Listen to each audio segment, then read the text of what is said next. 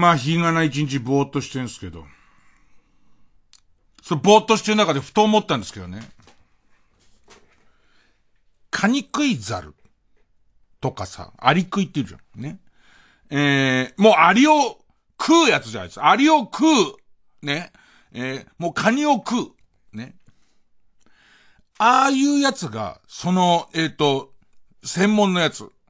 カニクイザルがカニ食った時って、すげえうめえのかなもうだって遺伝子の中に俺はカニを食うやつだっていうね、そのカニばっかり食べて、そのいろんな他のやつを食ってたタケノコ食いカメとかもう絶滅したわけじゃん。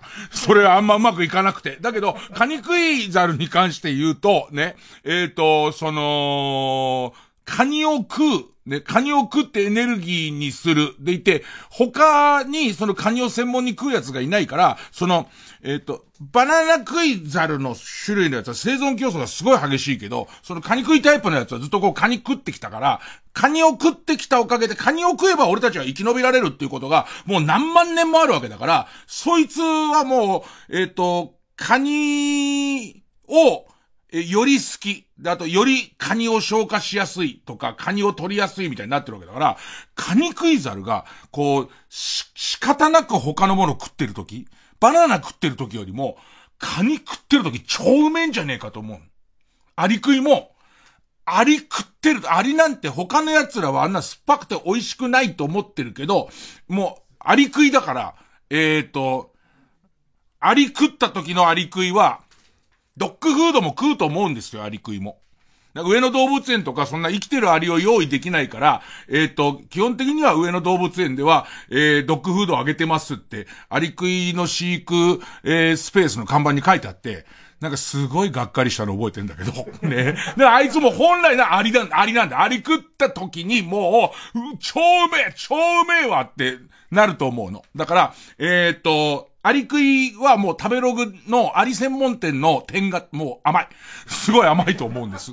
ね。で、えー、何が言いたい、な、あそう、それで、話はちょっと変わるんですけど、後輩芸人の吉本の、えっ、ー、と、カイ君っていう、うちのチームの野球チームキャッチャーやってる子が、えっ、ー、と、千葉県の白井っていう、もう、梨どころ。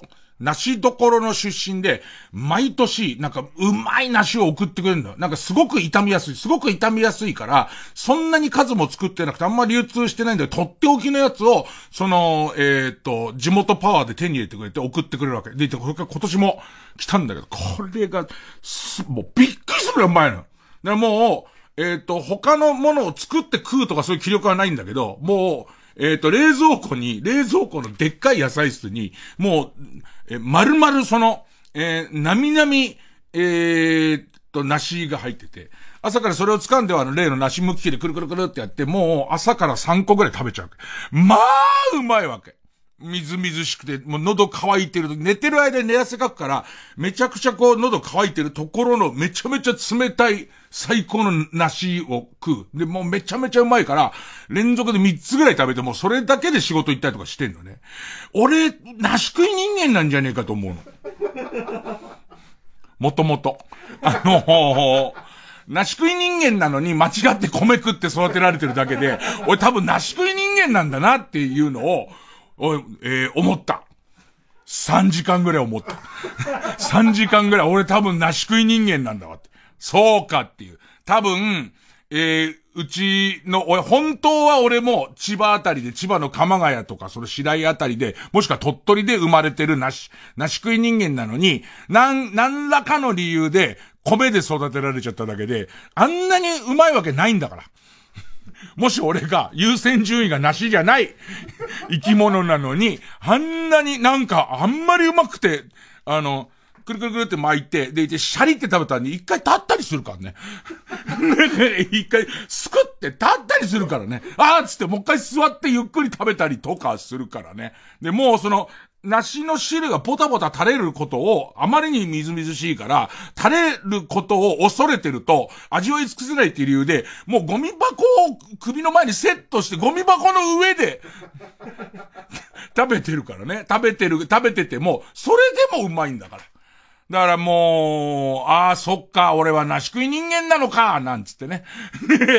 家を出て、でも、暑さがやばすぎるせいで本当に起こった、本当に起こったことなんですけど、先週の何曜日だっけすっげえ暑い日に、暑いと最近ね、あの、タクシー呼ぶアプリ全然来ないの。全然捕まんない。今捕まりません。あの、えっ、と、僕の使ってる Go っていうシステムは、えっ、と、今捕まりませんって、まずしばらく、えっ、と、手配しますってから、えっ、と、待ってると、今捕まりませんって出るわけ。で、捕まりませんけど、優先パスを、980円かな？優先パスを、いや、もしか500円ぐらいかもしれない。優先パスを、えっ、と、使う、使って、今すぐ呼びますかっていうのが来んの。で、これよくわかんないんだけど、要は今、今実車の車に優先パスで待ってる人がこの辺にいるからって言うと、その、えっ、ー、と、タクシーの運転手さんが、じゃあ、今この乗ってる人を、えー、降ろした後に向かうとこれぐらいで行けますよっていう。まあまあ、その、えー、空車を探すんじゃなくて、実車の中で、えー、次に開くやつを探すらしい。で、その、すぐにあいつ諦めて、今いっぱいですから、つって。優先パス使いますかって言ってくるのがまずムカつくんです。まずムカつくのと、あと、癖でさ、タクシーの運転手さんにさ、タクシーの運転手さん聞いてますか？みたいな、ね、えー、っと、呼びかけるけどさ、今、まあ、タクシーの中は、ラジオついてないもんね。運転手さんがよっぽどラジオ好きで、えっ、と、実写の時は聞いちゃいけないっていうルールらしいの。まあまあ、えー、会社にもよるんだけど。で、えっ、と、実写の時は、あの、変なちっちゃい画面の中で、山崎玲奈ばっか喋ってんな、みたいな。ねえ、ねまた山崎玲奈喋ってんなと思いながら、山崎玲奈はスライドなのかなえ えー、あれを見てて、で、この間聞いた運転手さんは、実車じゃない、お客さんが乗ってない時は聞いてもいいみたいな。で、やっぱり多分自分のスマホでもう、ラジオが設置されて、割とジャパンタクシー系のタクシーは全然ラジオが設置されてもいないから、自分の携帯で聞くとなれば、えー、まあ、聞いてもいいよみたいな状況で。でまず、ラジオの、タクシーの中でラジオが鳴ってるって状況には合わなくなってるし、で、若い頃は、とにかく、えっ、ー、と、ラジオを聞いててくれるのはタクシーの運転手さんだから、タクシーの運転手さんに聞いてますよって俺はすげえ嬉しくて。で、タクシーの運転手さんに聞かれてるイコール、自分がちょ、ちゃんとラジオで売れてきたっていうことだったんだけど、今やそれもなくなったから、えー、話戻ってタクシーの運転手さんに、聞いてます？とか知ってます？って呼びかけてもダメなんだけど、意外にそのタクシーの運転手さんが、それ俺が GO に払ってる優先パスっていうものの存在を、存在、優先パスの存在はなんとなく分かってない。なんとなく分かってるけど、しっかり知らない人が多いわけ。で、こっちは余計にお金を払って来て、来た運転手さんが、あの、もうわかんない。ナビで迷ってんのとか見れると、え、俺余計にお金払ってんだよみたいな嫌な気持ちになって、その、えっ、ー、と、タクシーに乗ることがある。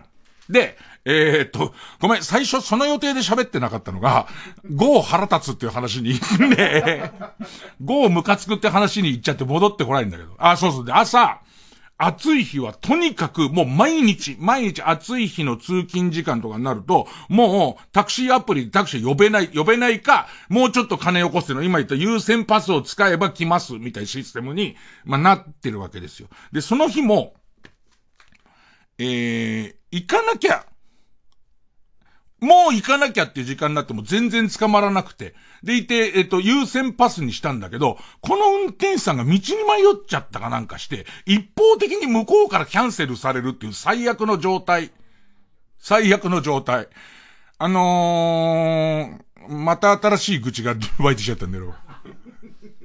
ウーバーもゴーもそうなんだけど、えー、そういう向こうのせいで来れない時は、えっ、ー、と、了解のボタンしか押せない意味がわかんないんだよね。来れませんとか、えっと、例えば、ウーバーも向こうの都合でご飯がキャンセルされましたって言って、そこの、に出てくるボタンは2個ない。もう1個だけ。了解のボタンだけなの。了解しないよっていう。なのに、なのに、うちに着いたのに俺が出てこないっていう時からの、えっ、ー、と、早く出なさいみたいな命令、すげえスピードで出るわけ。で、これが、人といっぱい付き合ってよかったなって思うのは、これ前に座ってる河野和夫も、ね、今はここで笑ってくれてるけど、芸人をやってるけども、ウーバーやってる。ね。で、しかも、うちの、えっ、ー、と、野球チームでタクシーの運転手さんをやっている芸人もいるわけ。そうすると、運転手たる辛さとか、ウーバー運んでる方の辛さもすっごいわかるから、なんかその、その怒りが、運んできた人とか、乗っけてくれた運転手さんに行くことはないんだけど、だからまあここに、ここに必ずウーバーの会社自体とか、えっと、ゴーの会社自体にすげえ行くんだけど、えっと、また戻んなきゃダメだよね、これ。でいて、朝 よく戻れてるよ、今日。ね、まだよく戻れてるよ。だって、家に帰る帰り道に、あの話途中まですごい勢いでしたけど、俺結論言った覚えがないなって話いっぱいあるし、で、多分ラジオ聞いてる人はそんなこと100も承知で聞いてるだろうし、朝、えー、っと、ものすごい暑い日の朝、行かなきゃなんない仕事があるのに、えー、っと、捕まらない。で、さらに優先パスみたいなやつを、えー、っと、使ったにもかかわらず、どうやら路地に迷い込んで迷子になっちゃったらしくて、そっからブツッと、向こうの諸事情でキャンセルされたんでまた呼んでくれになっちゃって、これもう一回これ繰り返したら無理だってことになって、俺結局バイクで行こうとした。もう自分でも暑いけど、もうバイクで行こうっつって。で、六本木にある、えー、っと、制作会社のスタジオに行くと。で、バイクで行くとなると、今駐車場を探さなきゃならないから、その界隈にちゃんと有料の駐輪場があるかって調べたら、まあ、ここにありますよっていう、ね。で、いて、えー、っと、じゃあ行こうっつって、結局バイクで行くから、バイクでそこに行ったら、その制作会社のスタジオのすぐ横に駐輪場あります。バイク専用の駐輪場、駐輪場コイン、コインパークありますってなって。行ったら、えっ、ー、と、そこに2台のブルトーザーがアスファルトを掘り返してるところで 止めらんないの。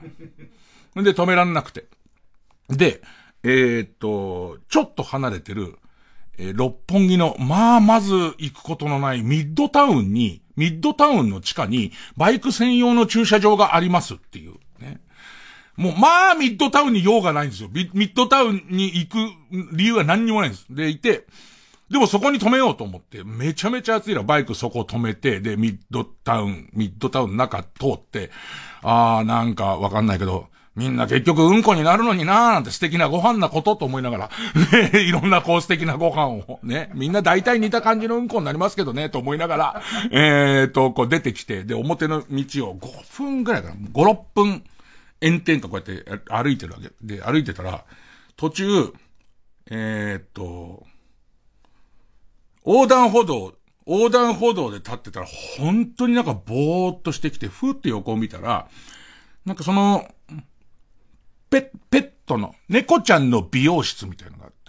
で、えっと、ガラスの、その、えっと、ウィンドウみたいな、こう、待機中の猫みたいな、子猫が、なんか2匹ぐらい、一人、一匹はもう眠くてしょうがないのに、一匹はじゃれてるみたいな、灰色い猫と茶茶色い猫が二人で、それすごい可愛いなと思いながら、可愛いなと思ったら、17分経ってた。はっつって、はっ化け猫めと思いながらまあ、僕は、それこそ、その、このことが知ってるように、病的に遅刻が嫌いだから、異様に早く出るんで、こんな感じになってもなお、17分はギリになっただけなの。まだ、まだ、あれだけ大騒ぎしながら行っててもなんだけど、びっくりしたね。本当に、取られたっていう感じ。ずーっと猫を見ながらニコニコしてるまま。あの、あびっくりするぐらい汗かいてて、ああ、なんか、もう、俺かなり終わってんなと思いながら。かなり終わってんなと思いながら。で、えっと、まあ、なんだかんだ収録終えて、帰ってきたら、全然そのミッドタウンのルールとかよくわかんないから、とりあえず言われるままにお金払うんだけど、バイク止めて2400円取れたよ。2400円。だから多分あそこは、お買い物をしてれば相当安いんだと思うんだけど、ないから、俺の、たお、の、梨がゴロゴロ置いてあってくれれば食べますけど、買いますけど、ないから、そんな感じ。で、野球もやんだけど、あの、気をつけながら、本当に気をつけながらやってるからあれだけど、アウトカウントとかすぐわかんない。全員で言ってるアウトカウント違うような回出てくる。から、まあ本当に、困、困ったものです。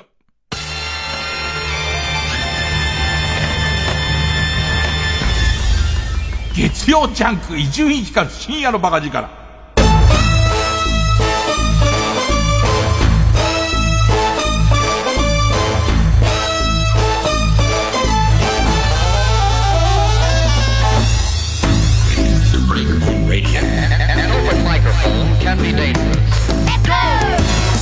草野球も一応8月入ると、えー、草野球やめんです一旦。えっ、ー、と、それはそのリーグの方針でやめるんですけど、ついこれ最後の試合、前半戦最後の試合があって、まあ、暑くて、で、かなり早朝の時間からやるんですけど、それでもやっぱ暑いんだよね。暑くて、勝ちたいよ。それは勝ちたいんだけど、基本的には僕としては、えっ、と、みんな健康に帰ってほしいって。だからちょっとでも自分に変調があったら言ってくれと。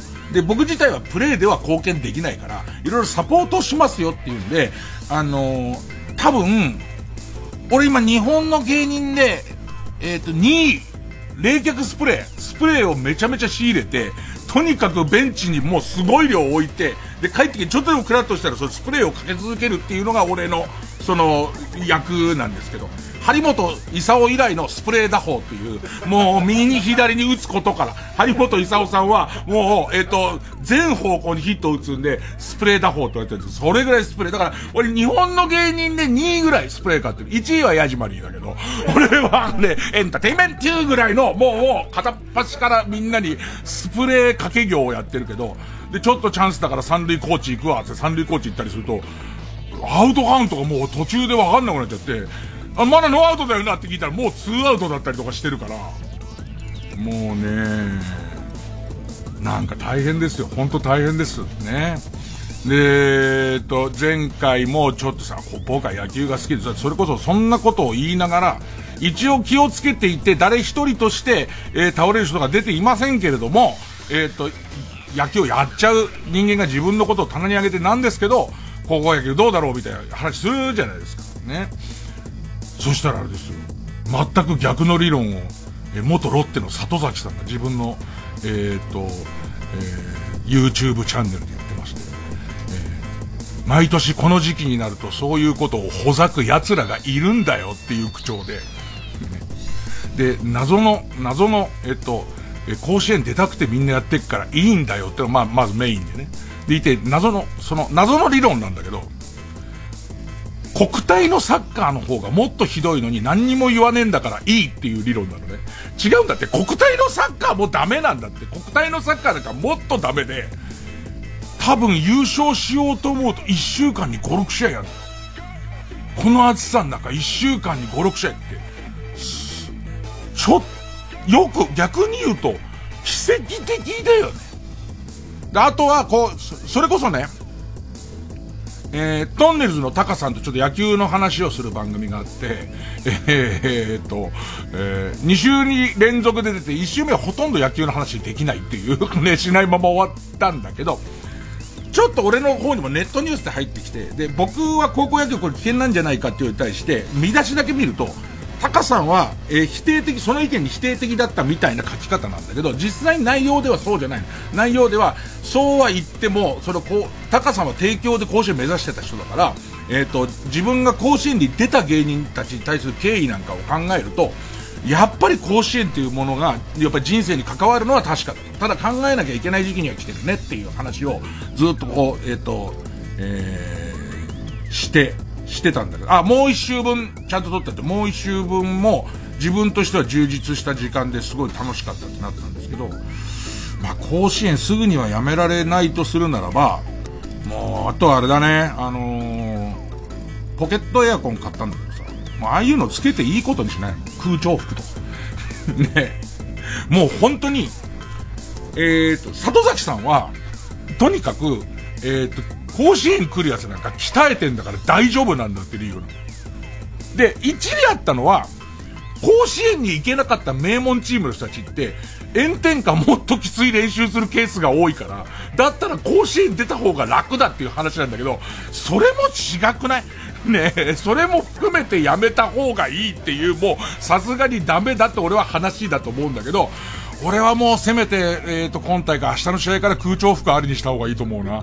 部員っていうね、あのー、やつ。さすがにあの片手で持つ USB の扇風機はダメだと思うけど、俺の使ってるあの、背中の中央のところに、の冷蔵庫のあの、素材みたいのピトってくっつけて、そこだけすげえ、あそこを涼しくしとくと結構周り涼しくなるみたいな、もう、そういうレベルにしないと、えー、ダメだと思うよ。里崎さん聞いてるかどうかわかんないけど、まあ、またほざいててごめんね。あの、えー、俺たちはもうとにかく鍛えてるから甲子園出るようなやつは大丈夫なんだっていうことですけど、勇気あるよな、その発言っていう。僕は相変わらず誰か死んじゃうよってすごい思ってますけどね。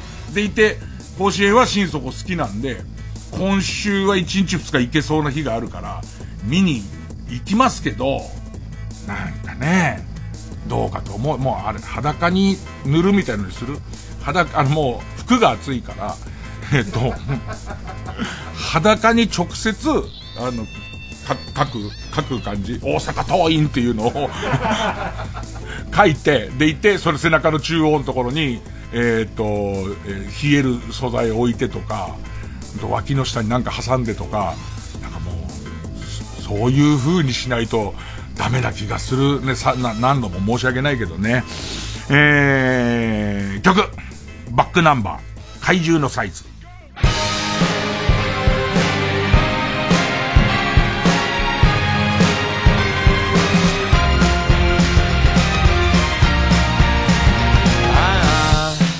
そりゃまあそうだな僕じゃないよなして君は運命通りにどうかそいつと不幸せにでそれは冗談でもいつかどっかでやっぱり僕にしとけばよかったななんて思う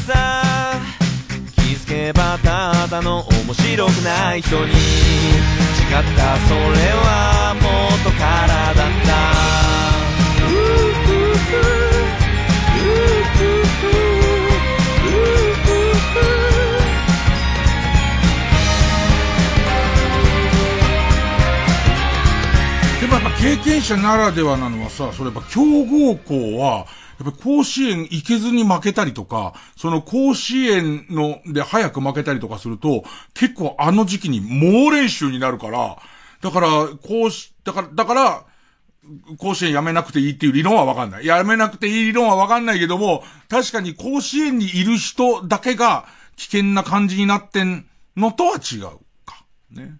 で、サッカーはインターハイから今やってんの。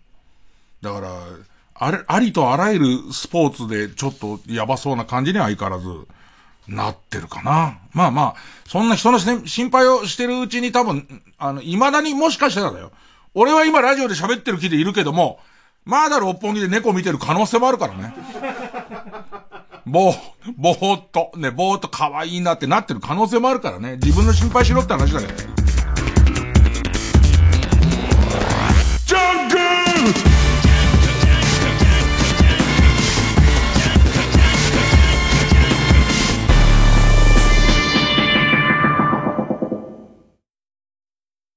TBS ラジオジャンク。この時間は小学館マルハニチロ他各社の提供でお送りします。ドラマ化も話題の人気漫画「トリリオンゲーム。コミックス7巻まで発売中。稲垣理一郎と池上良一が描くわがまま男のマネーゲーム。1兆ドル稼いでこの世の全てを手に入れる。小学館。デビュー50周年を迎える伊藤蘭が再び日比谷野音に帰ってくる。TBS ラジオ主催伊藤蘭 50th アニバーサリーツアー「スターティットフロムキャンディーズ追加公演決定。最新アルバム「レベル9.9」の楽曲とともに今もなお輝き続けるキャンディーズナンバー満載でお送りする50周年記念ツアー。10月21日土曜日日比谷野外音楽堂で開催。チケットは好評販売中。詳しくは TBS ラジオホームページのイベント情報まで。ラジコもポッドキャストも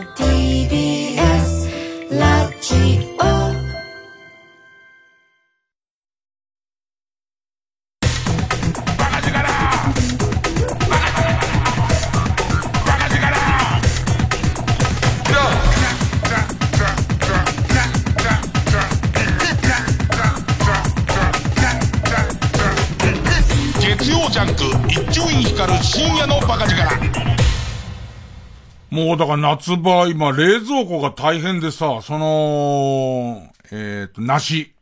白井、白井町、白井町の梨が、まあ、一箱ドンってきて、でいて、もう冷やしただけでめちゃくちゃうまい。で、冷えてて欲しいんですよ。でいて、えっ、ー、と、さらに、かみさんが、あの、スイカ友達、なぜか横須賀のスイカ農家のおじいちゃんとすごい仲が良くて、で、いつもスイカ送ってくれるんだけど、えっ、と、スイカが3玉4玉ぐらい送られてきて、でっかいのが送られてきて、で、えっ、と、お裾分けすればいいのに嫌だから。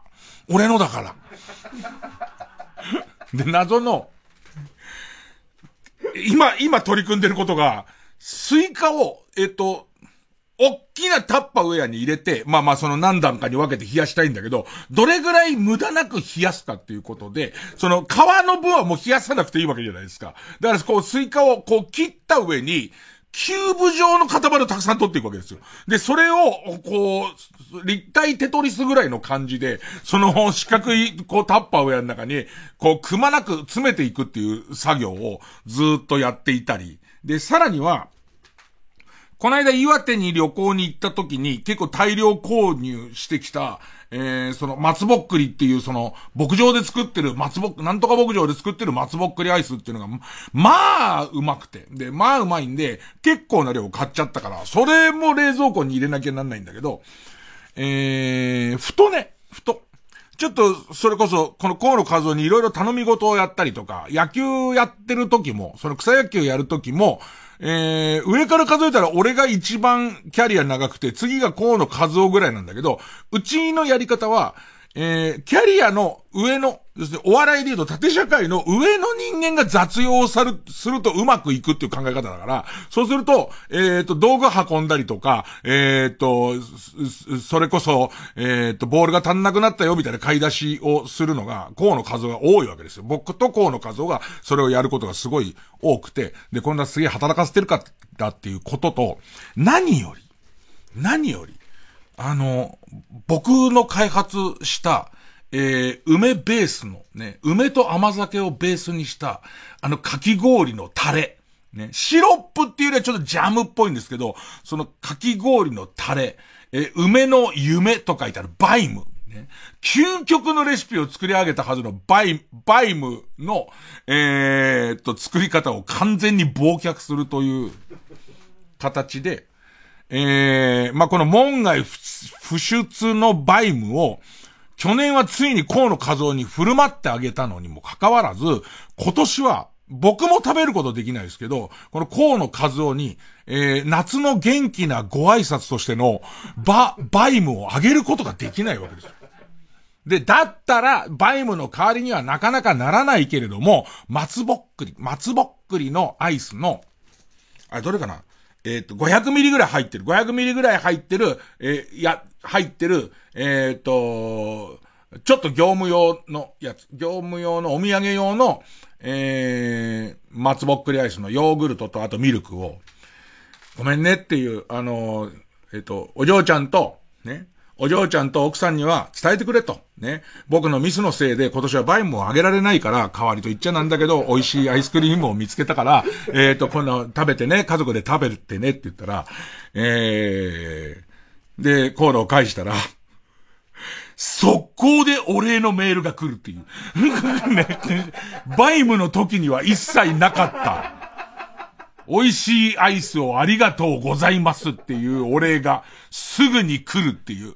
で、こっち側からは返事として、あのー、バイムの作り方がもし分かったら、えー、今年も夏は長いだろうから、えっ、ー、と、また送るねっていうのに対しては返事が来ないです。一切返事が来ないです。ね。今だから、ちょっとそういう意味じゃ、あの、バイ、バイムに関しては永久に忘却する方向で 行きたいかなと思ってますけどね。えー、とりあえず、暑いんでなんとか冷たいもん食ってしのいでますよ。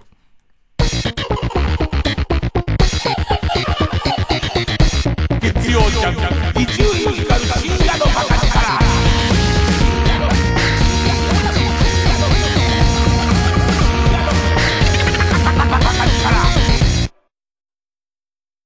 サーモン将軍と再会したマルハニッチーロ。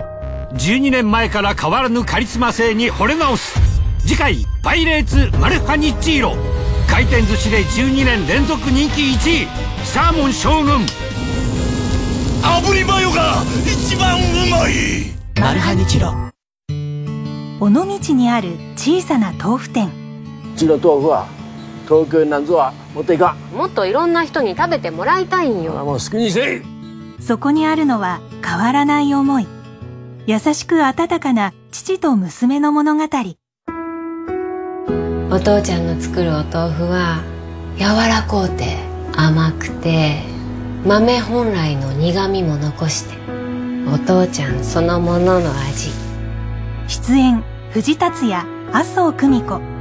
映画「高野豆腐店の春」8月18日全国ロードショー。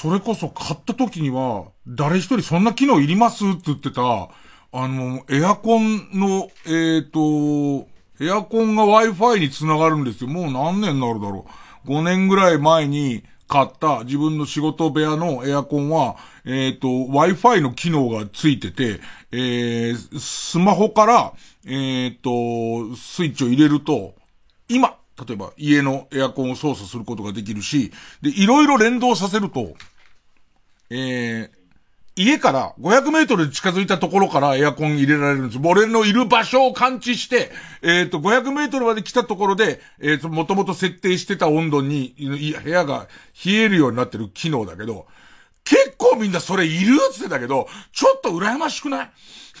ちょっと羨ましいでしょ。一人暮らしの連中だから絶対そうでしょ。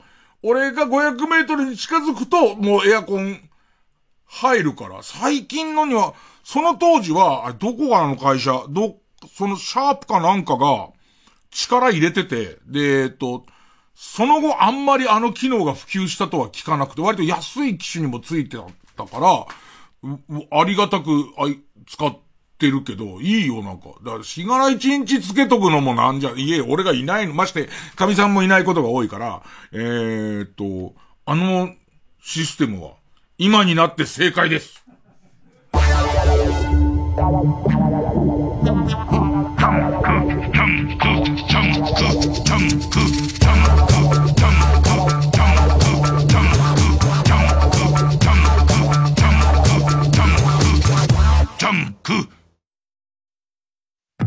ここで YENA の Smiley Japanese version featuring ちゃんみなをお聴きください。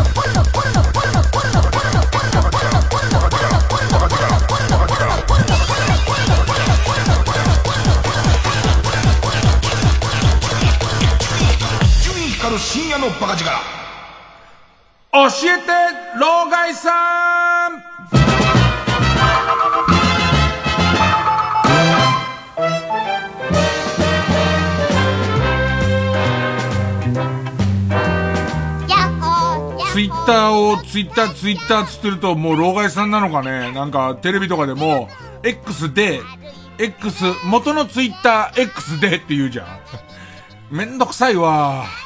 イーロンマスクめんどくさいわ。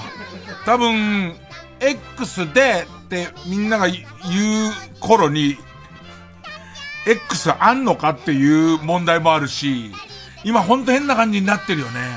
その、ツイッターじゃないのにツイートするっていうのはどうなのよとかも含めてね。ええあ名前変えた方が良かったの？わかんないけど、名前変えることで踏ん切りつく人の方が多いんじゃないの？いや、実は、そのツイッターの機能自体は俺頑張ってる気はするんだよ。その、えっ、と、かなり強引にやろうとして、えー、接続障害とかいっぱい出てた頃は一応超えて、割とそのツイッターの、え元のアプリとか新機能とかそこそこ機能しだしてんだけど、そのタイミングに X、ツイッターいないよ X だよみたいの、やった方がよかったなんか。今じゃ、今じゃねえ、むしろそういう話題に一回しとかないとダメみたいな。なんだっけ、ツイッターの代わりに、えっ、と、これどうですかみたいなやつで、えっ、と、みんなが進めてたやつ、えー、スレッズスレッズはスレッズで、スレッズパソコンで見れないんですよ。もう見れるようになったまだ多分ダメだと思うんだよね。スレッズも、なんかスレッズ進めてくれた人の勢いと、その後ちょっとしてだんまり感が、クラブハウス感あんなっていう。クラブハウスはもう絶対来たよって言ってる人の感じに、すごい似てるなと、まあ、老害さんは思うわけでございます。えーこのコーナーですね、えーと、55歳、ね、老害そのものの私がですね、Z 世代の皆さんにですね、えーその、えー老害世代の暮らしぶりをお教えするという。ちなみに、ダウンタウン VS Z 世代の第3弾の収録がこの間ありまして、えー無事読んでいただくことができました。すぐオンエアだと思うよ。もう十何日ぐらいにオンエアだと思うんだけど、なんか、個人的に良かったのは、攻めてんなと思ったのが、日テレの番組じゃないですか。日テレの番組で、えー、24時間テレビのメインパーソナリティをダウンタウンがやった年がある、もう何年前だろうな水木有沙がまだ14、5歳って言ってたから、相当前だと思うんだけど、の、えっ、と、特集があったんだけど、まあ、尖ってるよね。まあ、尖ってて。なんか、よ、あの、武道館でやってるとさ、えっ、と、もう、終わりの日のお昼過ぎぐらいにさ、いろんな人が来るじゃん。長島茂雄さんとかいろんな人来るところに、その当時優勝したばっかりの水戸泉さんが来るんだけど、水戸泉さんをボコボコ叩いてたよ。水戸泉が少し切れてたよ、なんか。ね。まあまあ含めてちょっと面白かったんです。よかったら見てください。えー、いきます。えー、ペンネームチェリマツ。ねえ、老害。老害が若かった頃っていろんなところでカブトムシが取れたんでしょ？もしかしてチンチンに蜜塗ったら飛んできた？クワガタにチンチン挟まれなかった？もう別に普通にもう子供、僕の小学校の段階では東京でカブトムシが野生のものが取れることはなかったんだけど、誰かが飼ってたものが逃げてくるっていうパターンはあったのよ。で、プールの授業中になぜかこうプールにカブトムシが落ちてくると、それから夏1ぐらいあったりとか、なんかこう、盆踊りとか行った時に、壁にな、そのどっかから多分そこで発生したことはない。どっかから、えっ、と、逃げたのであろうカブトムシがいるが限界で、ただ、神奈川の厚木あたりではもう結構取れて、今どうなんだろうね。それがわかんないけど、その神奈川の親戚には、東京の子は、えー、カブトムシ金で買うらしいな、みたいなこと言われたのと、未だにこう、年に一回だけ、うちの親父が、風月堂のゴーフルっていうあの、な、ななんていうの、ウェハースのお菓子みたいな、あの丸いでかい缶に、シルクハットぐらいの大きさのあの缶に、びっちりでかいカブトムシを持って帰ってくるっていうのが、3、4年続いたんだよね。異様な量なんだ。異様な量のそのカブトムシを、あの、持ってきてて、なんか、どこで取ってきたのって言うと、すっごい面白いこと言ってるみたいな顔で、カブトムシの国に行ってきたよ。なんていうのね。全然面白くないの。そういう、もう全然心の中で、そういうんじゃなくてって思ってんだけど。取ってきてくれなくなると困るから、それだけなんか強烈に覚えてんの。八ヶ岳カントリークラブとかしたから、なんかその年一でその親父が会社の仲間とゴルフに行くたびに、なんとなくその八ヶ岳カントリークラブに行く時は持ってくるみたいな。で、いてその細かい現地を取りたいんだけど、カブトムシの国に行ってきてね、なんつって。ああ、うるさい。ねえ。えー、よかったよ。当時が、当時はまだ、えー、夏休みで30度になる日なんて3日4日だから。ね。今みたいな気温だったらぶん殴ってるとこですよ。小学校高学年にして。えー、続いて。え、ペンネームナノピコ。あなたのアイドル。ねえ、老害。船歌の歌詞の中に、魚は炙ったイカでいいよ。俺ら好きだな、船歌の歌詞。魚は炙ったイカでいいって出てくるけど、当時、炙ったイカって魚としてどの程度の位置づけだったの？現在だとそこそこいい位置にあると思うから、でいいなんて言われたら、嫌だけどって書いてある。そうだよね。若手と飲み屋行って、なんかつまみ頼めよっつったら、あ、じゃあ俺、魚は炙ったイカでいいですってっえ？それって、お信仰の言い方だよねっていう。お信仰の言い方で、炙ったイカがでいいなんだってなるよね。ごめんごめん。老害さんの子供の頃のお酒のデータはないんだよ。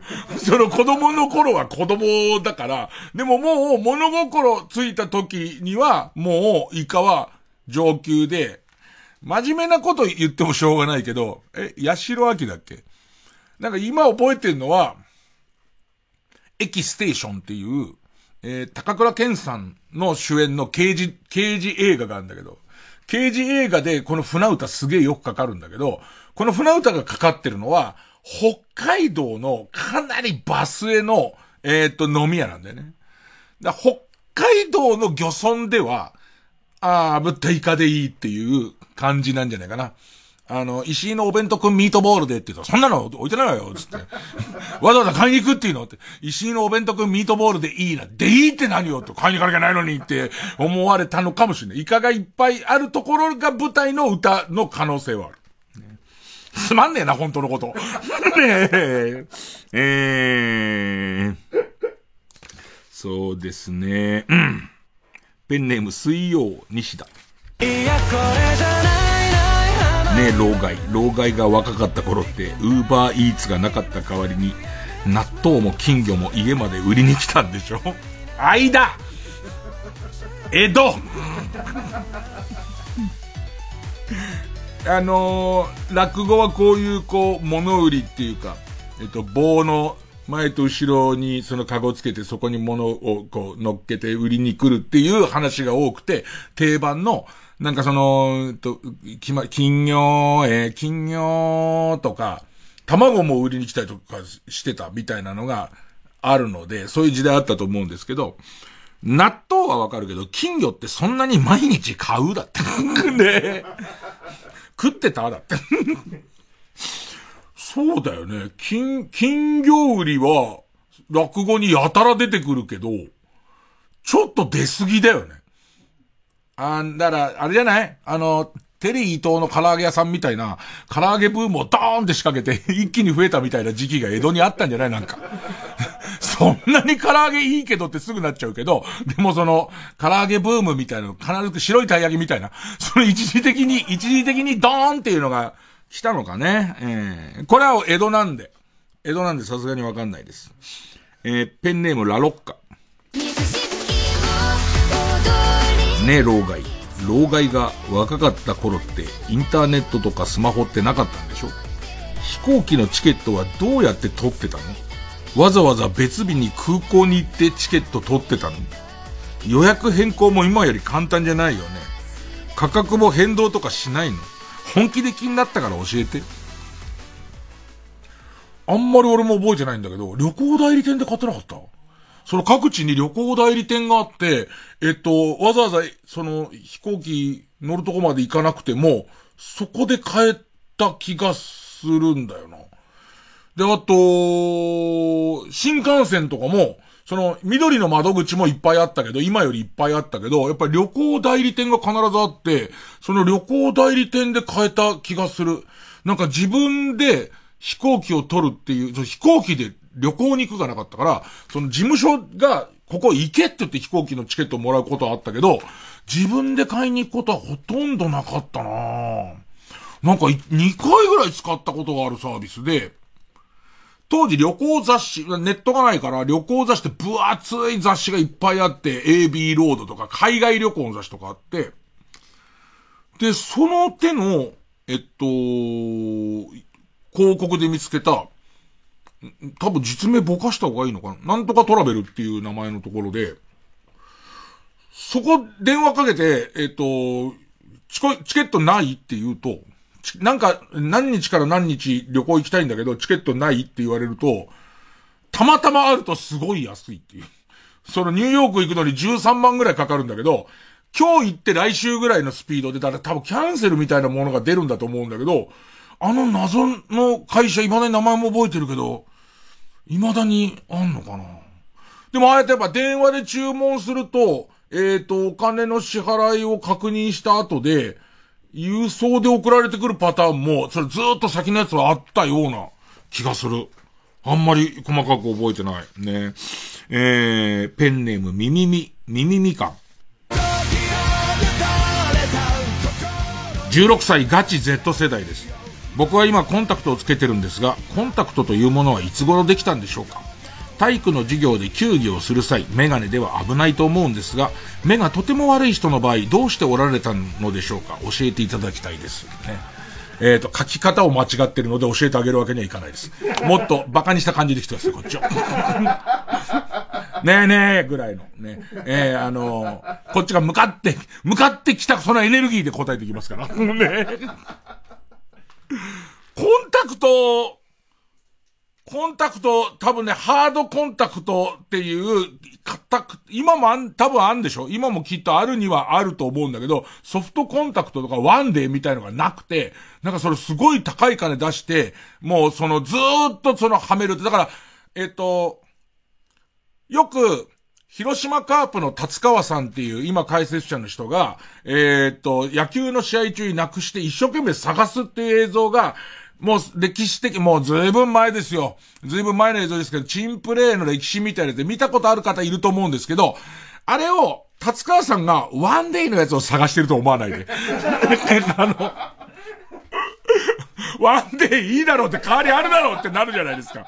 あの頃は多分相当高くて、えっ、ー、と、その、えっ、ー、と、その一生もんの、ある程度一生もん洗ってまた使う一生もんのやつがなくなったんで、まあ僕割と視力がいい方だったからあんまり関わり合いがないんですけど、だったと思います。ね。えっ、ー、と、今後もこのガチの世代、ガチの世代は、が質問したいと気持ちはわかりますけどね。もっと無礼な感じで。えー、多少その冊子がついてても、えっ、ー、と、そうね、えー、チンコに蜜塗ってカブトムシ取らなかったの？ぐらいの、えー、ひどい感じの、え、怒りのエネルギー貯めてもらえない。こっち側は答えづらいですからね。えー、これからもちょっと気にかかることあったら質問してきてください。月曜ジャンク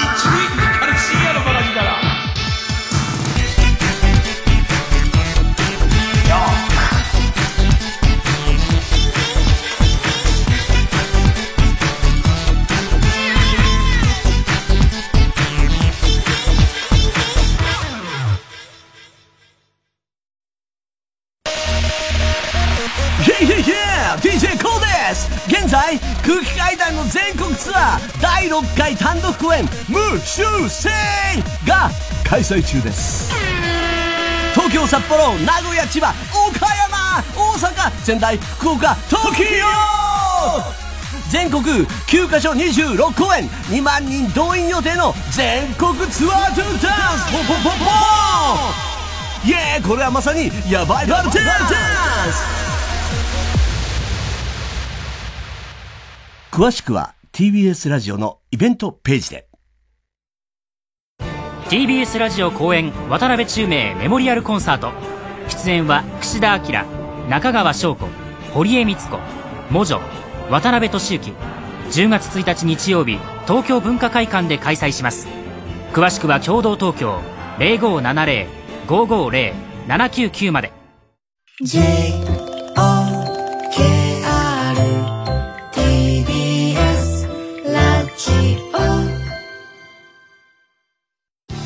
TBS ラジオジャンク。この時間は小学館マルハニチロ他各社の提供でお送りしました。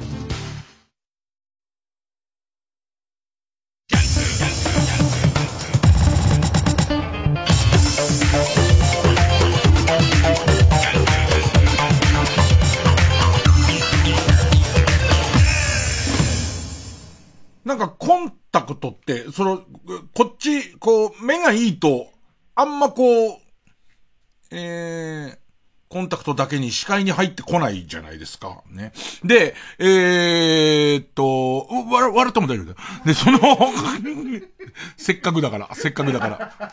あんま情報が入ってこないんですよ。入ってこない中で、コンタクトっていうのを初めて意識したのは、コンタクト自体の、こう CM じゃなくて、マイティア CL っていう、コンタクトソフトでも、ハードでも、コンタクトレンズをつけたままっていう、目薬の CM で、そんなに普及してんだと思って。あとソフトとハードっていうのがあるんだっていうのを思ったかな？ね。せっかく思い出したんで。ね。せっかくあと、ちょっとなんか歌いたかったんで。ね。えー、じゃあ今日はちょっとコーナーやりますか。こちら。直そう私のひどすぎる偏見コーナー。春を愛する人は心清き人さて人間というものは人様を色眼鏡で見てしまいがちです、えーこのコーナーは皆さんが持っている偏見を告白することで反省し、世の中をより良くしていこうというコーナーです。えー、ペンネームかば焼き三代。高島屋に呼び込みくんは置いてない。てってんてってってってんてってんてってってってんてってってってってん。まあまあ。いいですけど、いいですけど、置いてもいいです。あの、もしかしたら高島屋さんぐらい、えー品揃いのいいお店になってくると、呼び込みくんを売っている可能性ありますからね。えー、呼び込みくんっていつ頃からかね、もうなんか、あの音の心地よさみたいなものにもう、ちょっと洗脳されてるもんね。でさ、その、俺がよく行く OK が、呼び込みくん置いてんだけど、その、呼び込みくんが、これ、要所要所に置いてあるから、こう、普通に歩いてると、まあ、俺の方が距離離れるからフェードアウトしてくる。そう、次の呼び込みくんが。ね、要するに、別にさ、同時に鳴らしてるわけじゃないからさ、てってんてってってってんてってんてってってってんてってってってってん。てんてってんてってんてになってくる感じ。俺、呼び込みくんに囲まれてるっていう。囲まれてんなってなるね。えー、えー、ペン、ペンネーム。マーマレードにクロワッサン。家宅捜索の際に段ボールを持って入ってくる人が一番下っ端。ああ。そうだよね。あの、出てくときは一人一個になっていくから、中、中間ぐらいのやつもいっぱい持ってくるけど、持ってくるときはいっぱい束ねたやつをなんか両、両サイドに抱えてくるじゃんか。あいつ一番下っ端だな、絶対。ね。早く組み立てろよって言われてる。うーん。えー、ペンネーム世界地図。私って褒められて伸びる人なんでというやつは何をしたって伸びない。一回 CM。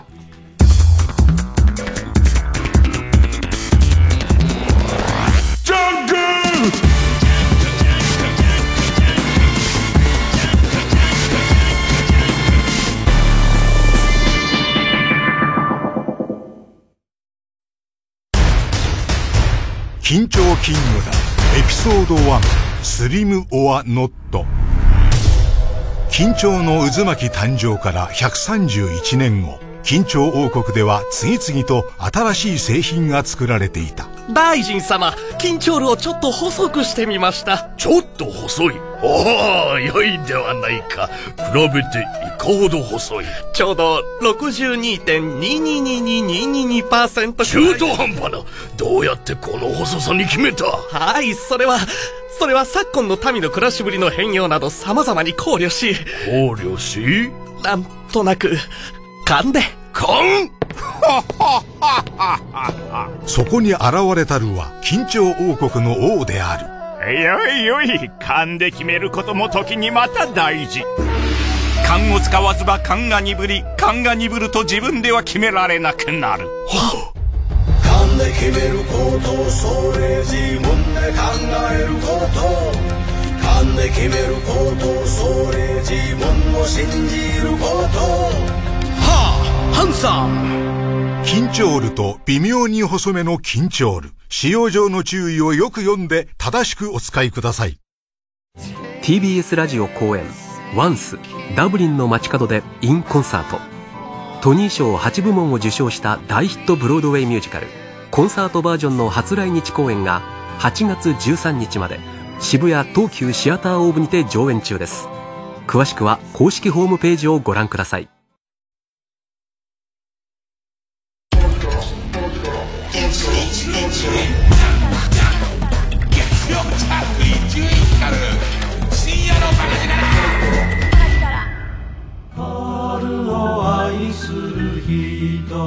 えー、ペンネームソフィーと双子の姉妹。7通りの使い道があるとかいう便利グッズは、結局どれも使わない。そうね。そうだよね。スライサーなんだけど、みたいな。で、その、結局そのスライサーとしても少し使い勝手が、その7通り機能させるため、させるために少しこう、機能性が落ちてるから、結局普通にスライサーを買うね。えーえ、ペンネームソフィーと双子の姉妹。自分を雨男、雨女って呼ぶやつは、自意識過剰だし、アナルが毛だらけ。いやいや。ちょっと待ってください。あの、自意識過剰だしのところまでですらね、なんかそう、どうなのっていうコーナーなんですけど、最後にアナルが毛だらけってなっちゃうと。関連性がわかんないですから。まあ、無理に肯定しようとすると、アナルが毛だらけだから、こう、その、えっと、血毛の感じと湿気みたいものが分かって、今日の湿度目無理だよこの偏見はもうひどい偏見だよ、もう。えー、続いて。ペンネーム、豆腐小僧。〇〇のお笑い担当でーすとか自称しているアイドルは大して面白くない。いやいやいや、その、とも限らないですよ。あの、そのアイドルの中ではお笑い担当だから、そいつよりも面白いやつがいなくて、面白いやつがいなくて、そいつより受けたいという意識があるやつがいなければ、お笑い担当、まあでもそうか。それだと、大して面白くないわ、なっちゃうんだ。そういうことか、ね。えー、人による。えー、ペンネームソフィーと双子の姉妹。松岡修造は、全然ルーラーを使わない。一生懸命帰りそうだよね。一生懸命帰りそう。うーん。ペンネームイエロー軍曹。高島ちさ子は自転車のベルを異様に鳴らす。すげえなら、すごい鳴らすから。あの、バイオリンを弾くときに、こう、必要な力を鍛えるための、バイオリン弾いたことねえから何がその、人差し指と親指の握力が何に使うのかわかんないけど、あれが必要だと、だからやってるのかもしれない。やってんならね。やってんならね。えー、ということで、みんな偏見です。みんな偏見ですからね。えー、自分の中に、こんな偏見があるって気づいた人はですね、私はこういう偏見を持ってしまいましたっていう懺悔のために送ってください。お待ちしております。曲、えー、サウシードッグで魔法が解けたら。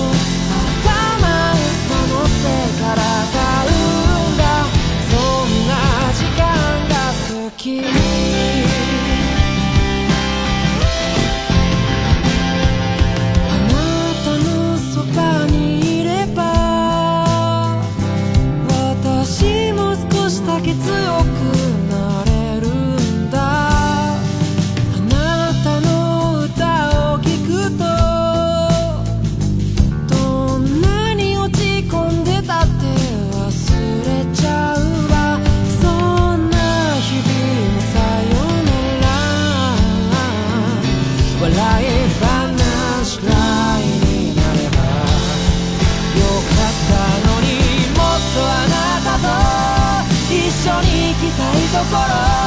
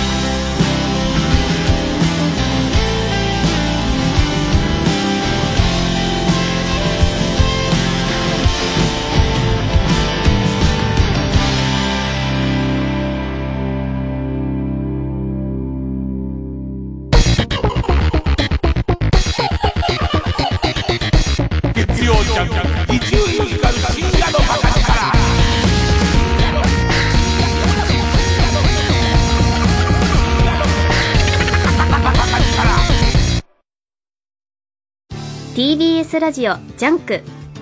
この時間は小学館マルハニチロ他各社の提供でお送りします。また明日から仕事か。みんなゾンビになったら会社行かなくてもよくなるのにな。そんな世界があるんです。アニメと実写映画化限界社畜がゾンビに人生救われる。前代未聞の青春ロードムービー系コミックス「ゾン100ゾンビになるまでにしたい100のこと」発売中。小学館今年の夏も大昆虫展。目の前のカブトムシを触りながら観察できるふれあいの森。ヘラクレスオオカブトなど世界の昆虫たちも多数展示します。TBS ラジオ主催大昆虫展 in 東京スカイツリータウン夏休みの大研究ワクワク昆虫ラボは東京スカイツリータウン空町5階スペース634で9月3日日曜日まで毎日開催中。詳しくは大昆虫展の公式ホームページをご覧ください。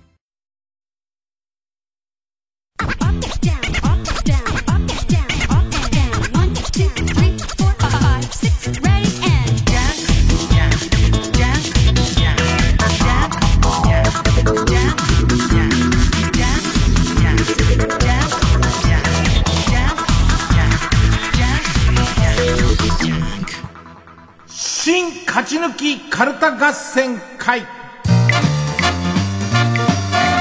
あいつの頭は番組オリジナルのカルタを作ろうという新勝ち抜きカルタ合戦会のコーナーです、えーこのコーナーは毎回2つのテーマのカルタが戦って生放送で番組を聞いている皆さんからのメール投票で勝敗を決めます、えー対戦するのは前の週に勝ち抜いたカルタと現在たくさんのテーマを同時に募集している予選ブロックの中で一番盛り上がっているチャレンジャーのカルタです、えー勝つごとにあ行、家行、作業と進んでいって負ければ予選ブロックに戻ります。和行を勝ち抜ければカルタは完成でゴールインです。同じ文字で3連敗するとテーマは消滅になりますさあ、えー今週の対戦カード、まずは現在勝ち抜き中のこちら。えー、トンネルズの細かすぎて伝わらないモノマネに出てほしい細かすぎるモノマネがテーマの復活熱望。まあ、復活してるんですけど、細かすぎて伝わらないモノマネカルタ。えー今週はハ行のカルタになります。えー対する予選ブロックから登場のカルタは、えー、まあ、令和を生きる私たちには、犬も歩けば棒に当たるとかよくわからないので、とりあえず、もう犬か棒かどっちか出てくるカルタを作ろうというテーマの、令和犬棒カルタです。えー今週は他行です。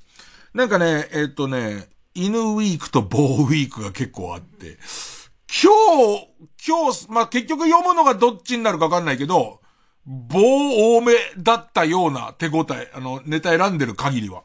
えー、それではいきます。まずはこちら。細かすぎて伝わらないものまねカルタ。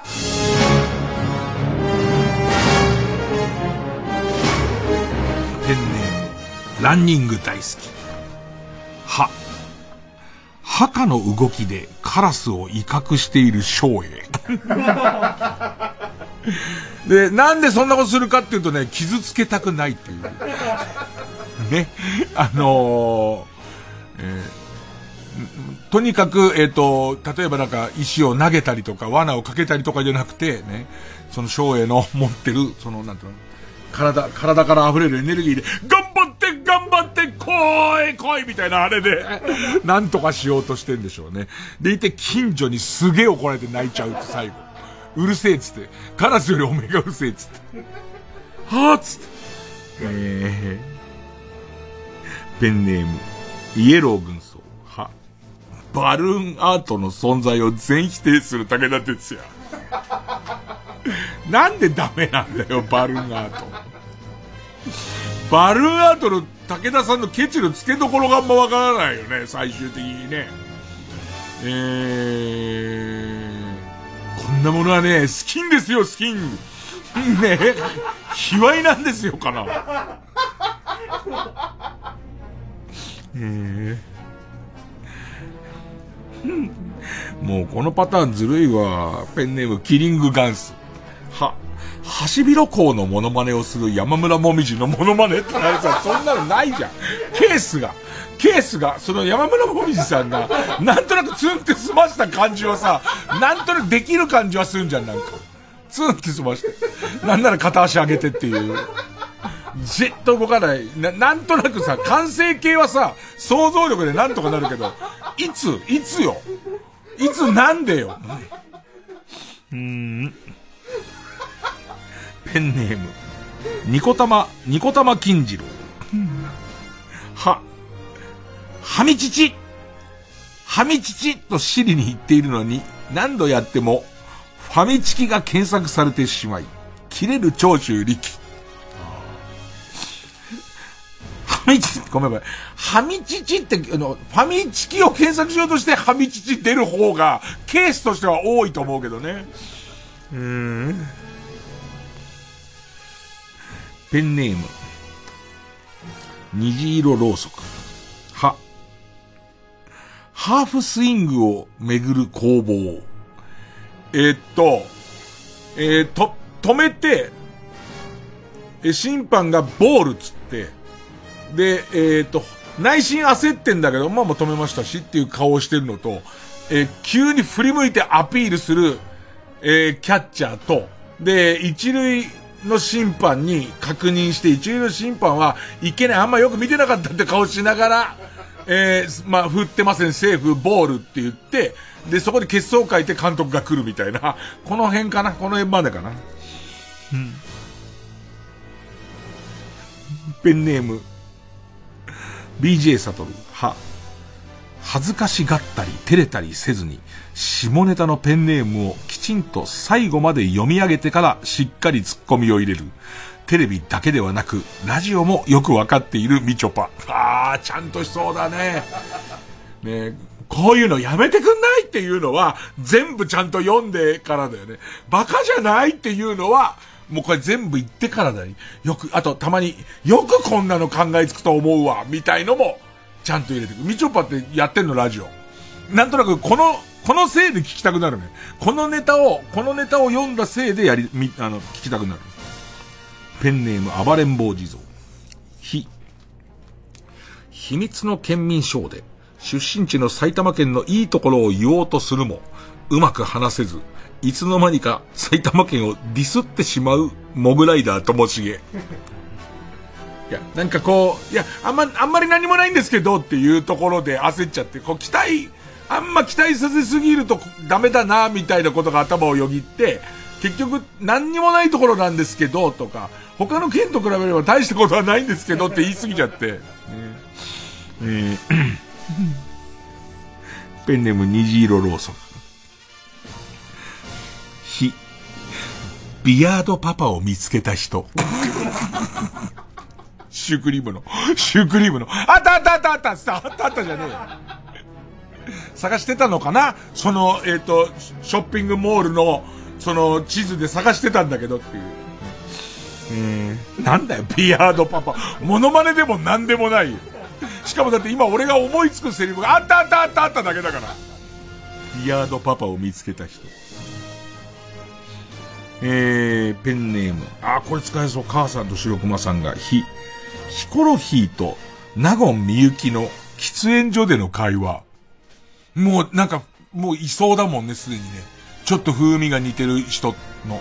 で、さらに、ヒメルテやヒ、おかわりの時に、ヒコロヒーが、ナゴンの、鈴木みゆきと、鈴木でいいんだよね。鈴木みゆきと間違われた時の対応と、ナゴンの鈴木みゆきが、ヒコロヒーと間違われた時の対応の差。あー。なんだろうね。みゆきさんの方が、明るくっていうか、むしろ喜ぶみたいな。別に同等に売れてるけど、そんなに売れてねえよみたいのをちょっと笑いながら言いそうな感じだよね。ヒコロヒーの方が、えー、無視というか厄介だから触らないでおこうっていう感じかな。えー、ペンネームジョーカーマーチ。病院の待合室で患者の名前を呼ぶも返事がないので徐々にイラつきが隠しきれなくなる看護師。あー。河野さんなんです。河野さん。河野さん。河野和夫さん。河野和夫さんつって。で、怒りの頂点で、前でイヤホンつけてたやつが、ならね、お前なのかよっていう。お前じゃねえかなってみんな思ってたよっていう。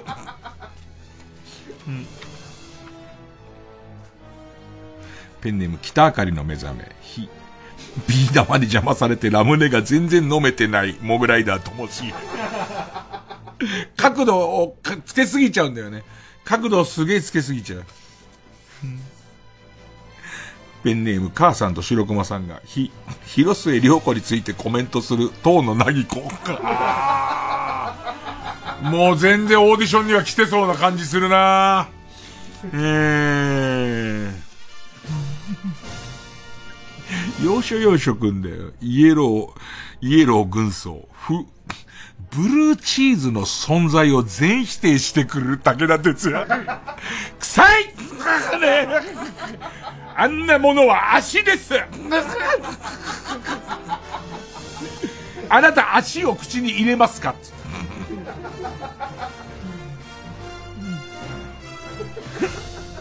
ペンネーム、蘇我のクジラ、福耳を触らせてくる女だって。ほらほらだって。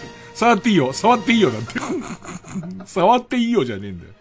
そんなに触りたいっつってねえじゃねえかよ、つって。えー、ペンネームピカワ、ふ、ファンから渡されたビレッジヴァンガードの福袋を普通にゴミだと思って仕分けを始めるマシンガンズ滝沢。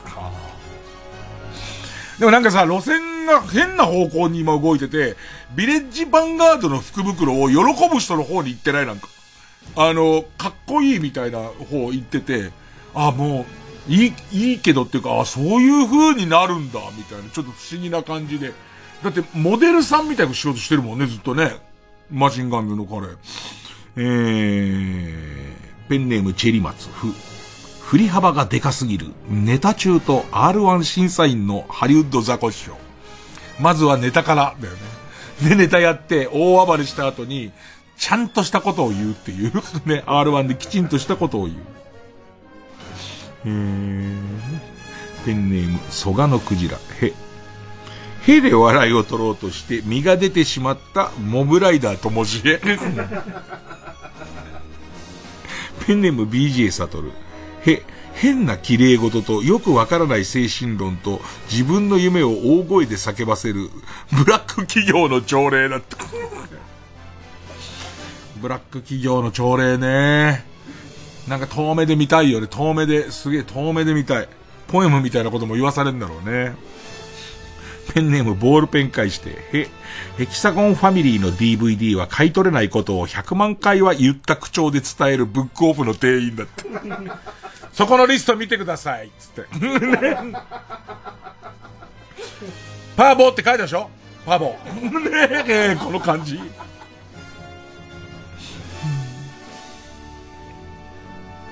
ペンネーム ED ヒロシ、ほ、ホイケンタと原口秋正の明石家さんまの、えー、違い。まずはホイケンタから。あー。なんかあの、鬼レンチャンからかな。ホイケンタさんのなんか歌うまキャラみたいの、変な感じになってるよね。変な、変な湯加減になってるよね。ラストこれでいいのかな？北あかりの目覚め。ほ。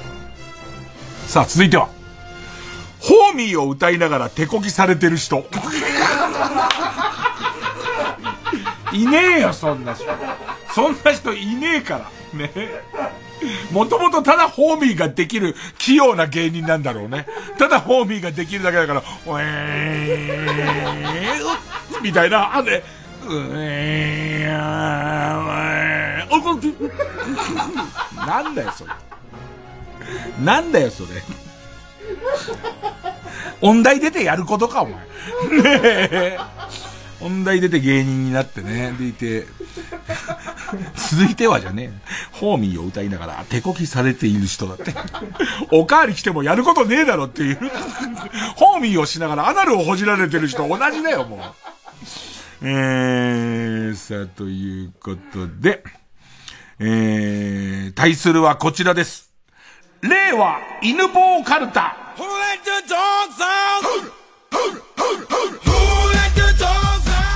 えー、他行ですね。篠田まりめっこ、た、竹井壮さん。たった数分前まであんなに饒舌に土佐犬の倒し方を語っていたのに。一瞬で。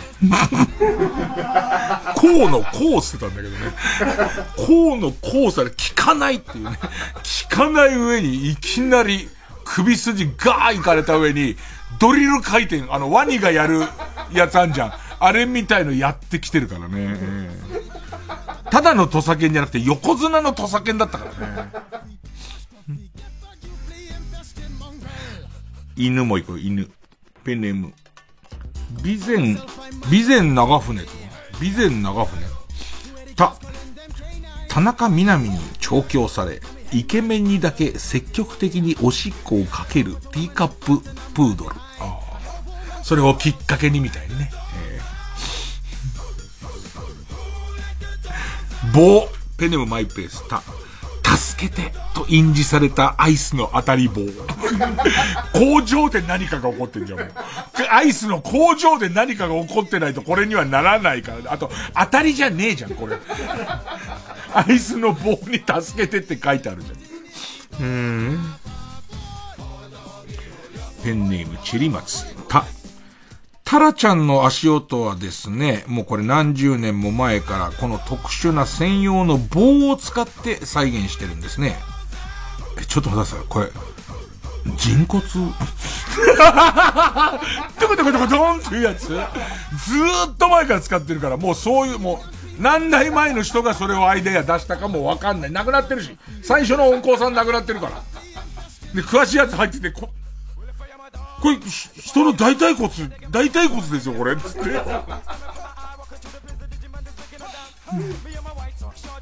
えー、棒、チェリマツ。大気圏突入しても、お前の肉棒、全然焼き切れてないじゃん。包茎ってすごいな。そんな包まれてんだ。そんな包まれてんだ。えー、ペンネームケイちゃんが、たすき掛けをされて、苦しそうなおっぱいを棒で何度かつつけたら死んでもいいですと。俺がこれ好きだったのは、たすき掛けをされて苦しそうなおっぱいっていうことで、結構ぎゅうぎゅうに、ぎゅうぎゅうにたすき掛けされて、苦しそうにしてるおっぱいを、ぐい、ぐいってやれたら、もう思い残すことはないです。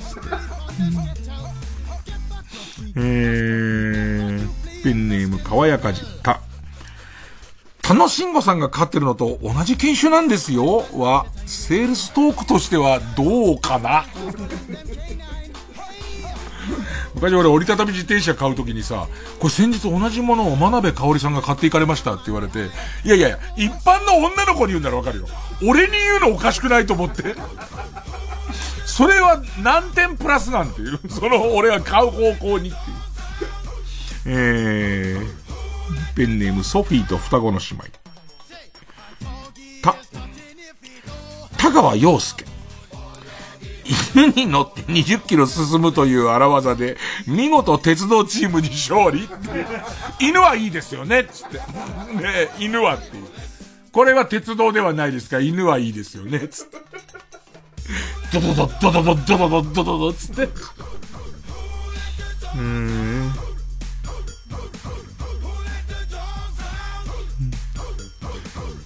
ペンネーム北あかりの目覚め。ち、チャウチャウの画像をすべて選択してくださいとログイン時に認証画面が出たんですが、その中の8割が生き別れた父の姿でした。ペンネーム乱数調整ナポリタン、ツ、ツンデレの、デレまで待てずに、メイドを棒で殴ってしまう。小沢仁志。最初失礼なこと言ってんだよね。来てくれって言ってないからあたりで棒で、ヘル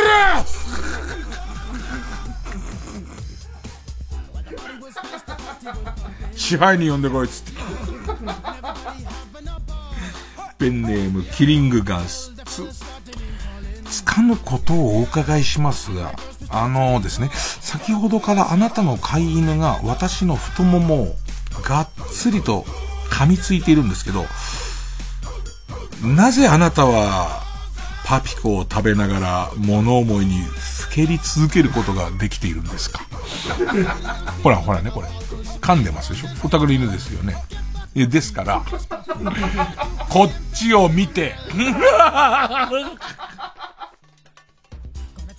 え、ペンネーム、豆腐小僧、つ、通産糖を飲んだら、土佐犬にあんなにズタボロにされた痛みが嘘のように消えました。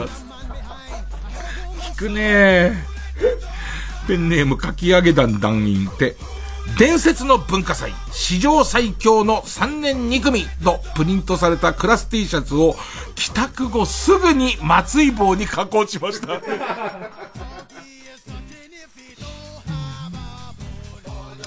えー、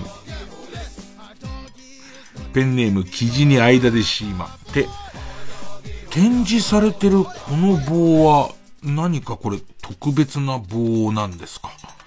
失礼しました。その棒は、オナホールを乾燥させるためのあの、私の私物の棒でして、えー、当博物館の展示品とは一切関係ございません。なんで展示ケースのとこ置いちゃってんの？ペンネームオーシャン。これハッとすんだけど。て、テレビのバラエティ番組で、追いかけ、追いかけられた芸人さんが警察犬に藁を巻いた腕を噛まれるシーン、何度も見たことがあるけれど、ニュースで逃走する犯人を警察犬が噛んで捕まえたという話は、一度も聞いたことがない。そうだよね。匂いを嗅いで辿ったけど、ここまではとか、匂いを嗅いでその捜査範囲をえー、小さくしましたけど聞いたことあるけど、あの例の、バイキングの西村あたりがやらされる、あのへ、あの、ござまいたみたいな、あの手をがっちり噛んで引っ張ったみたいなことが、俺たち実の映像では一度も見たことある。訓練、訓練とバラエティだけだよね。あ、あれ、今まで何回ぐらいあるんだろそうやってちゃんとそうやってさ、戦ってみたいな。んペンネームボブサップって、テレビでの好感度を気に気にしなくなった徳光さんが普通に犬を足蹴りしてました あっち系だって。ペンネームポコヤ火山と、とっとこハム太郎の最終回に出てくる全てのハムスターを食い尽くす犬。世界観も何もないんで、急に、急に、一匹だけ劇画の犬が、ね、劇画の犬が出てきてっていう。ペンネームボールペン返して、トリンドルレナの偽物、クリトリス土砂の。ちゃんと似せられてんのこれ。偽物になってんのみんな一瞬トリンドルだと思って見てんのだってさ、クリトリスまではカタカナでさ、字面もまあいいよ。土砂は土砂だからね。レナと全然違うからね。クリトリス土砂のインスタには、トイプーの代わりに土佐犬が登場する。ペンネームウルトラマンキダ太郎と、ドリエルを服用した人が寝そうになったら棒で叩き起こすバイトで、今時給2500円もらっています。何それ何のためのドリエルなんだよ。虹色ろうそくと、特殊警棒で七尾にどつき回される夢を見て、当然無声をしております。えー、ペンネーム犬は地味編。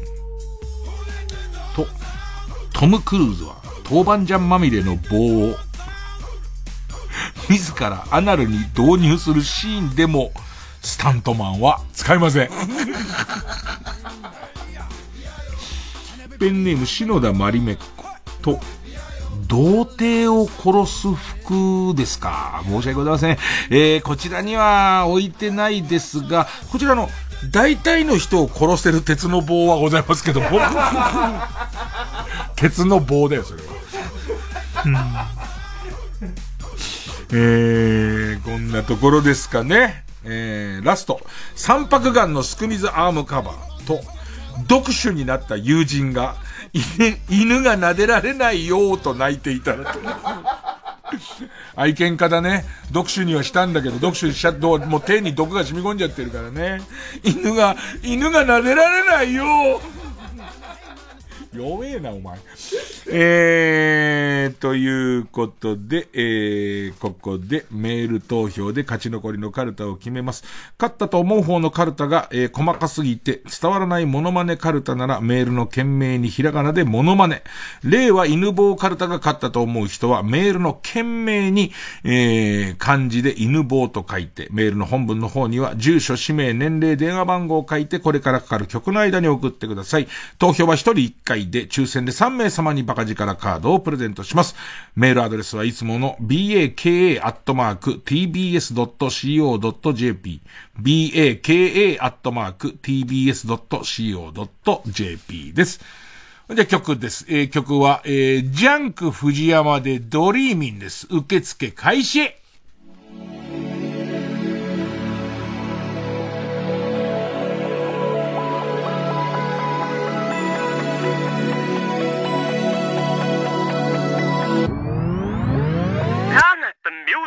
I'm still dreaming. 華やぐ街。人の日頃から騒ぎ。いつまでも泣き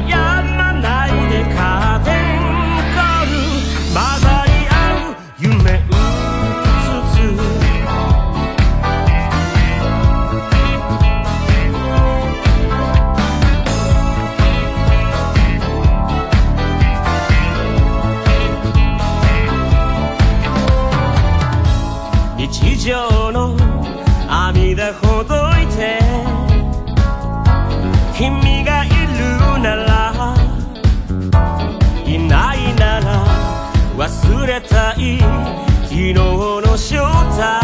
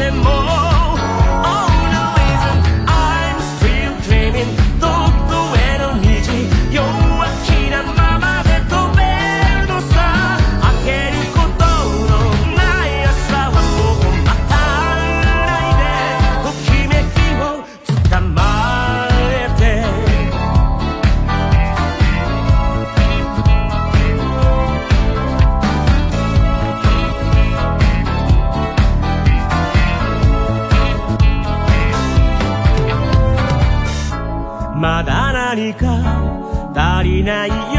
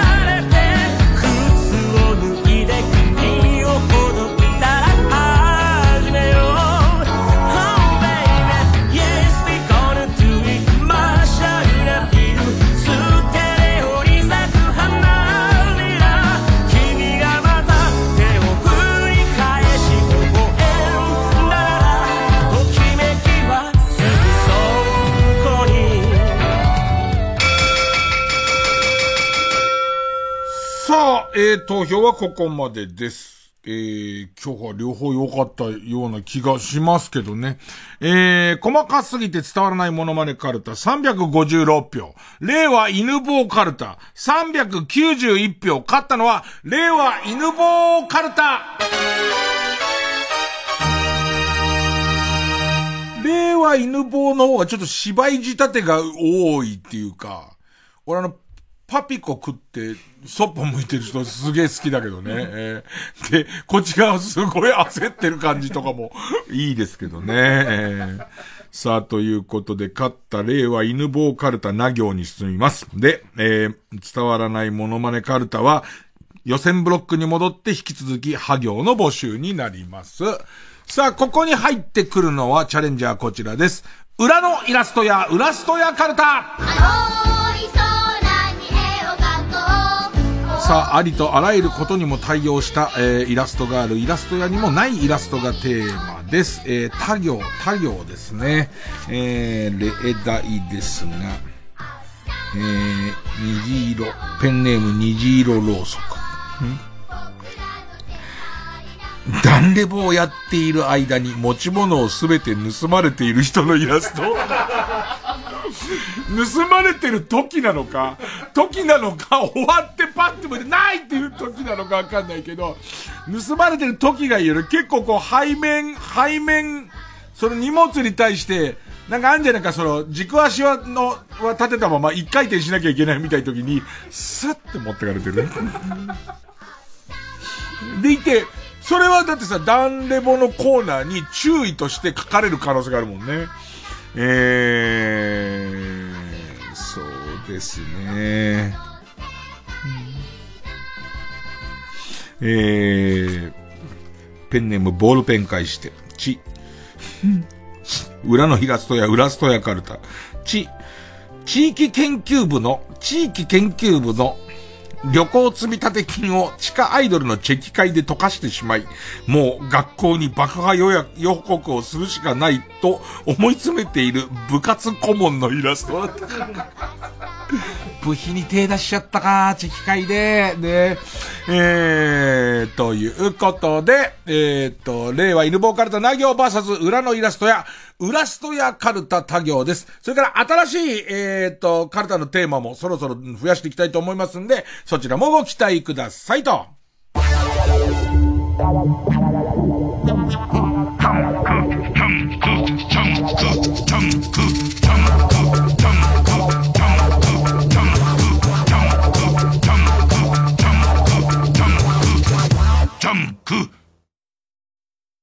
TBS アナウンサーの日々真央子です。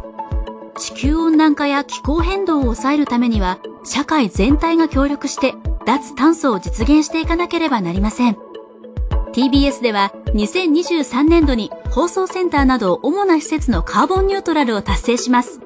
さらに、水素で動く世界初の中継車、地球を笑顔にする車を導入するなど、CO2 排出の削減に取り組んでいきます。また SDGs キャンペーン地球を笑顔にするウィークなどを通じて貧困や教育、ジェンダーといった様々な社会課題について発信するとともにその解決を若者たちとタッグを組んで目指すコミュニティ地球を笑顔にするアクションも動き出しています。SDGs は誰一人取り残さず安心して暮らせる地球にするための目標です。私たちと一緒に小さな一歩から始めてみませんか？詳しくは TBS サステナビリティで検索してください。ここでニュースの Different Lives をお聞きください。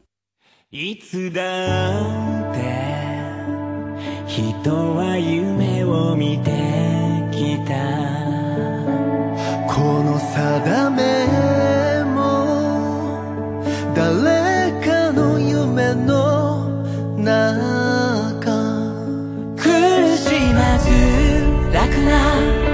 道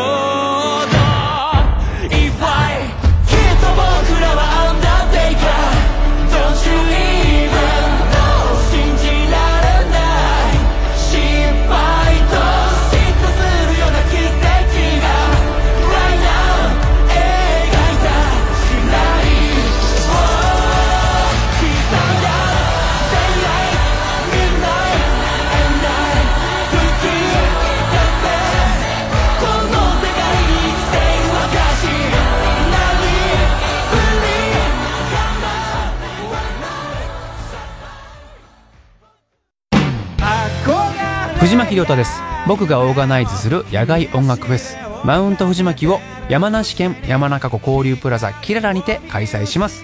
富士山を望む山中湖畔の会場で皆さんと音楽で一つになれる瞬間が今から楽しみです。ぜひ会場でお会いしましょう。TBS ラジオ公演マウント藤巻202310月7日と8日に開催。チケットなど詳しくは TBS ラジオホームページのイベント情報。またはサンライズプロモーション東京。0570-003337 0570-003337まで。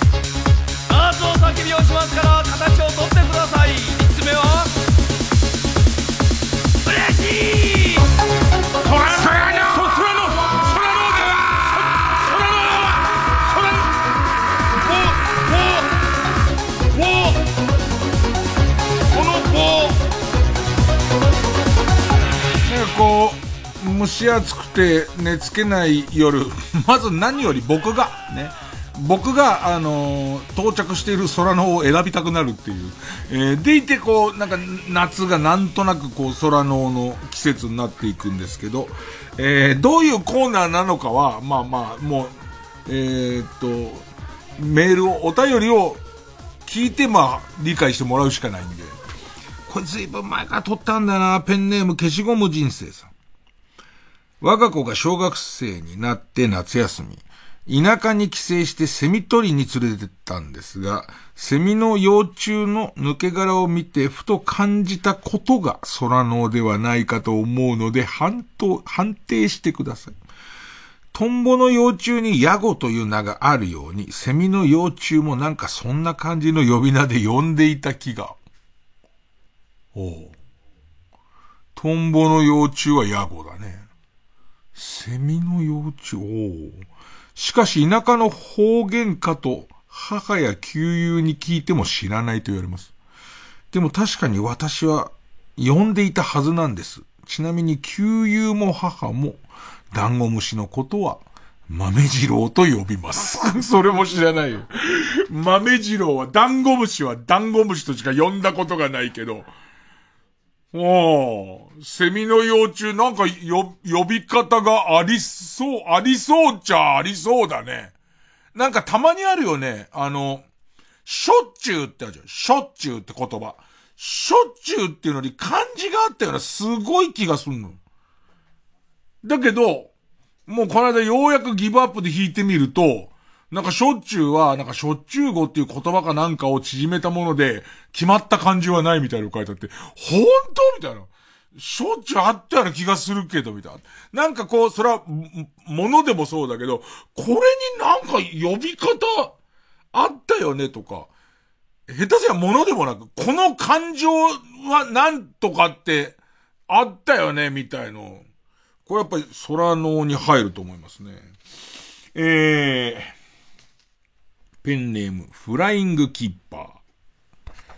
この感覚がわかる人がいればと思い投稿させていただきます。私は3ヶ月に1回ぐらい夜ベッドで横になり、寝る体勢になった瞬間、部屋が反時計回りに回り出す感覚がよく起こります。自分なりにわかりやすく例えるとサイコロの内側にいるような感覚です。体はベッドに固定されていて視界も変わらないのですが、脳の中ではものすごくゆっくり部屋が回転しているという、何とも言えない恐怖とアトラクション的な感覚に陥ります。1、2分ぐらいでその感覚は治るのですが、頭がぼーっとしている時に、急に部屋が回ります。これって空脳ですか？とね。これはあの突発性めまい症っていう僕がなったやつです。これは全く、あの、あなたは僕のことを書いてるのかと思うぐらい全くも、持ってそうですが、まあ、あのー、私はね、ギリギリ医者じゃないんですよね。ブラックジャックの愛読者で止まってるんで、ギリ、えー、ギリ医者というドクター、まあ、呼んでくれてもいいですけども、ね、えっと、ギリのところで、えー、止まっちゃってるんで、なんとも言いませんけども、えっと、私は全く同じ症状で、えっと、ちゃんとしたお医者さんにそう言われました。難しいですね、その、空ののコーナーのカテゴライズ。えー、っとですね。そうですね。えー、ペンネーム、たまごちゃん。たまごちゃん54歳。私は小さい時お腹の弱い子でした。いつもお腹が痛いと泣くと同居している祖母が自営業で仕事場にいる父に連絡をします。すると父は台所に行き、ティースプーン一杯の白い粉薬と水を持ってきてくれました。ラグポンという薬。このラグポンは父以外触ることのできない薬でした。私の記憶では細かい粒子で少し甘めの薬でした。高校を卒業し一人暮らしの準備をしているとき、父に、昔よく飲ませてもらったラグポンを持っていきたいんだけど、今でも売ってるのかな?と尋ねたら、あら、片栗粉。お前騙されて飲むといつも治ってたな、と言われました。まさかと思っていましたが、飲ませていた父がそう言うんだからそうなんだ、と納得しました。上京し、一人暮らしの時腹痛になり、薬もなく、私はティースプーンの一杯の片栗粉を飲むことにしました。片栗粉を口に含むと水分は取られ、水を飲むと固まり、これはとてもラグポンではありません。その後、帰省した時、母に、いやー、なんだかんだで、小麦粉は、なんだかんだで、片栗粉を飲んだんだけど、ラグポンじゃ全然なかったんだよ、と言うと、母は急に切れて、ラグポンを子供に飲ませるなんて、私は一回もあげたことないわよね。私はあなたにラグポンあげてないわよね。と怒り口調で話を続けることができません。まあ確かに母からは一度もラグポンをもらったことはなかったんですが、母が全否定して、父が片栗粉だったと言い張る、ラグポンとは一体何だったんでしょうか ちなみに姉はラブ、ラグポンの存在を知りませんでした。何なんだろう、ラグポン。ラグ、なんだよ、お母さんなんでそんな怒ってんの子供にラグポンをなんつって。お母さんがキーだけどな、どうやったってお母さんがキーだけどね。もう、もういいよ、他にお腹痛い時の薬あるから、ラグポン以外のやつもいっぱいできてるから、もうラグポンは闇に葬った方がいいね。えー、ペンネーム、とんかつくん。消去法という字。ちょっと手元にあの、えー、っと、小さい針みたいもんがあったら、横で寝てる母にちょっと消去法って入れ墨してもらえますか？母が嫌だった場合にはなんかもうメモで結構ですけど、消去法。まあ今どうやってもまあ消去法、えー、スマホで出しちゃったりすんのかな？はい。消去法という字を見ると、三髄と、猿という字が二つずつあるのに、肖像画の肖っていうの？上ちょんちょんちょんって月って書くやつ。という字は、一つしかなくて、かわいそうだなと思う。なんかこれ消去法ってさ、ほんと改めて見ると、あ、ゲシュタルト崩壊しやすい字だね、なんかね。三髄、小と法に三髄があってさ、で、方にもその、あの、去年の虚が入っててさ、なんかその、なんならその肖像画の章のさ、あの、えー、月の上のとこにも三髄じゃないけど、と、ちょんちょんちょんってなるじゃんか。なんかすごい気持ち悪い字だね。かわいそう。かわいそうあんまよくわかんないけど。なんか空ののこう広さみたいのがすごいあっていいですね。さあ、じゃあ。なんかね、空のってね、選んだ時のその蒸し暑さや引っかかり方によって、こう、こうなんつうの？採用文の中に入れられるんですけど、この話一箇所だけなんだよな、ペンネーム。逆ネジしめぞうさん。私は小学生の頃、学区がギリギリ境に住んでいたので、学校内で一番通学路が長い子でした。伊集院がこれどこに引っかかってるのかじゃあ後で答え合わせしましょうね。下校の時は途中まで友達と一緒に話しながら歩くのですが、だんだんと友達が一人一人消え、やがて一人になります。まだ家まで距離があるので、早く家に帰りたいなと思う時に、頭の中で私が展開していたことは、曲がり角ごとに次の目標を設定して、自分の分身をその先に移すことでした。いわゆる、思えば遠くに来たもんだ感覚の逆で、時間が早く過ぎればいいのに、と、今は辛いけど、その角の先に自分は存在すると、自分より先を行く自分を回収し続ける気持ちでした。ですが、その気持ちが強すぎたのか、今でも、実際の自分は、あの頃の小学生の頃の自分が作り出した幻影なのでは、と思うことがあります。これは、空のですか？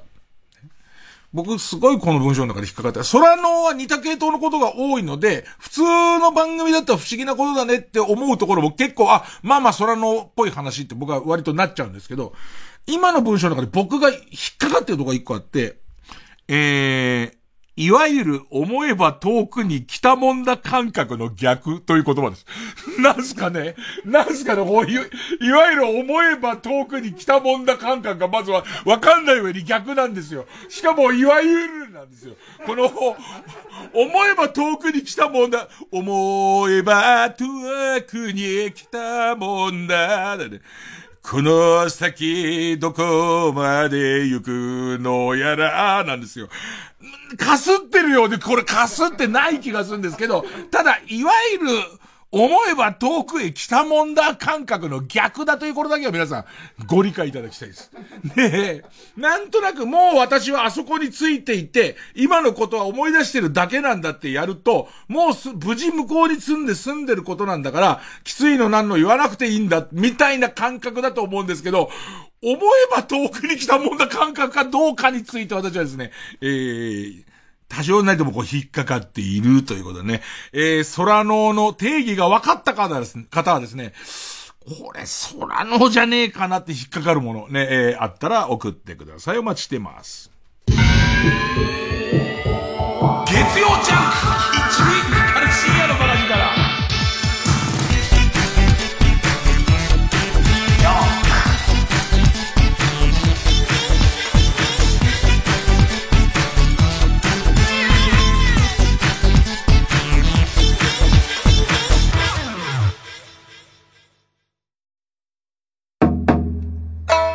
桂宮治です。私のラジオ番組のイベント第2弾を開催します。題して、ようこそ宮治でございます。その2。8月11日金曜日山の日夜6時から、お茶の水全電通ホールで開催します。現在、お土産付きチケットをチケットピアで販売中です。ゲストは牧田スポーツさん。芸人であり、俳優であり、子沢山な牧田さんとはなんと初対面。一体どんな話が飛び出すのやら。イベントもぜひぜひ来てほしいですし、何より日曜朝5時半からのこれが宮地でございますも聞いてください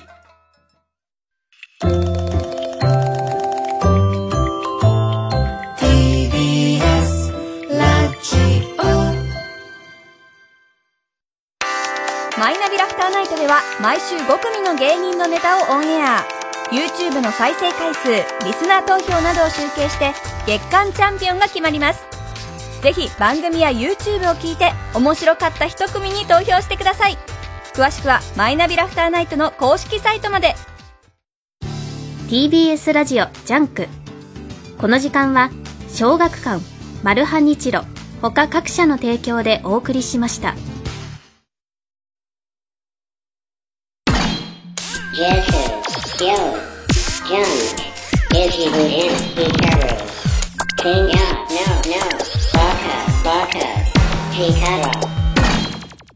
さっきのさ、セミの幼虫じゃなくてさ、カブトムシのメスを、親戚の子が、豚、豚虫、豚虫って呼んでて、何それと思ったけど多分荒川区に持ち、葛飾区から荒川区に持ち帰ってて、今ちょっとその CM 館に調べたら、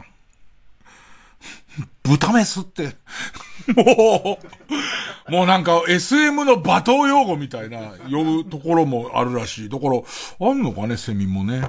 さあ、えっ、とね、今週はね、ちょっとね、えっ、と、ベストバイ、ベストバイで送ってもらった作品系っていうか漫画とか読んだんですけど、えーっとね、ペンネームモスガバガバ。まだ単行本出てないんですが、ヤンマガ新連載の野球漫画、死球時がやばいです。第1話、甲子園決勝45回ツーアウト満塁から話は突然始まります。二人の天才と秀才の戦いなんですが、えー両方ともとてもおかしいです。目いっぱいハードル上げたスタートですが、その後の話もやばいです。えー、名作になるのか失速するのか、作者の圧がすごいです。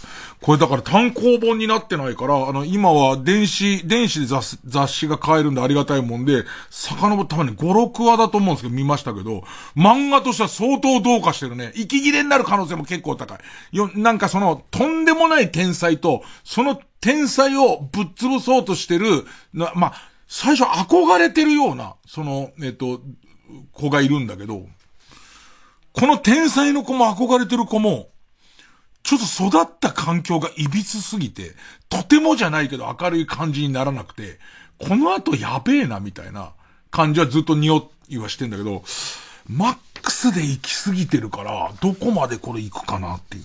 で、あとはもう、1、2年前に評判になって、今日も岩井くんに聞いたら、あれはいいですよって言われたぐらいだから、知らないのは俺だけかもしれないんだけど、ペンネーム、えー、サクサクさん。ネットフリックスやアマゾンで配信中のアニメ、オッドタクシー全13話を見てほしいです。主人公のタクシードライバー、小戸川博士を中心とした群像劇になっています。えー、41歳のおじさんが主役です。彼の趣味は深夜ラジオと落語。風貌は伊集院さんに似ています。えー、うんぬんってことなんですけど、これめちゃくちゃ面白かったわ。まあ悪い癖だけど、13話全部見ちゃった。なんかね、全然ネタバレしないように言うと、なんていうの、えっ、とね、動物、動物の街なんだよね。場所が動物の街で、この、おドタクシーの人も、えっ、と、なんか、生打ちみてえな、えー、キャラ、キャラで、いろんな動物が行き交ってて、なんかこう、最後まで一気に見ちゃって、13話見たところで、まあ、あっけに取られたり、あと、動物の森のことをちょっと思い出したりとか、なんか、もう久々に俺の動物の森を見てみようかなと思ったりとか、いやなんかもう名作なんで今更伊集院って言うかもしれない。映画にももうなってるらしいんで、で、映画の方はまだ見てないですけど、いや、この、よく紹介してもらって、本当にありがたかったです。あの確かにに、その、好みがあるから、こうやって言われてみても、外れはあるだろうし、あ俺自体も正直教えてもらって外れのものもあるんだけど、こういうのを教えてもらえるとなると、ほんと感謝、感謝しかないで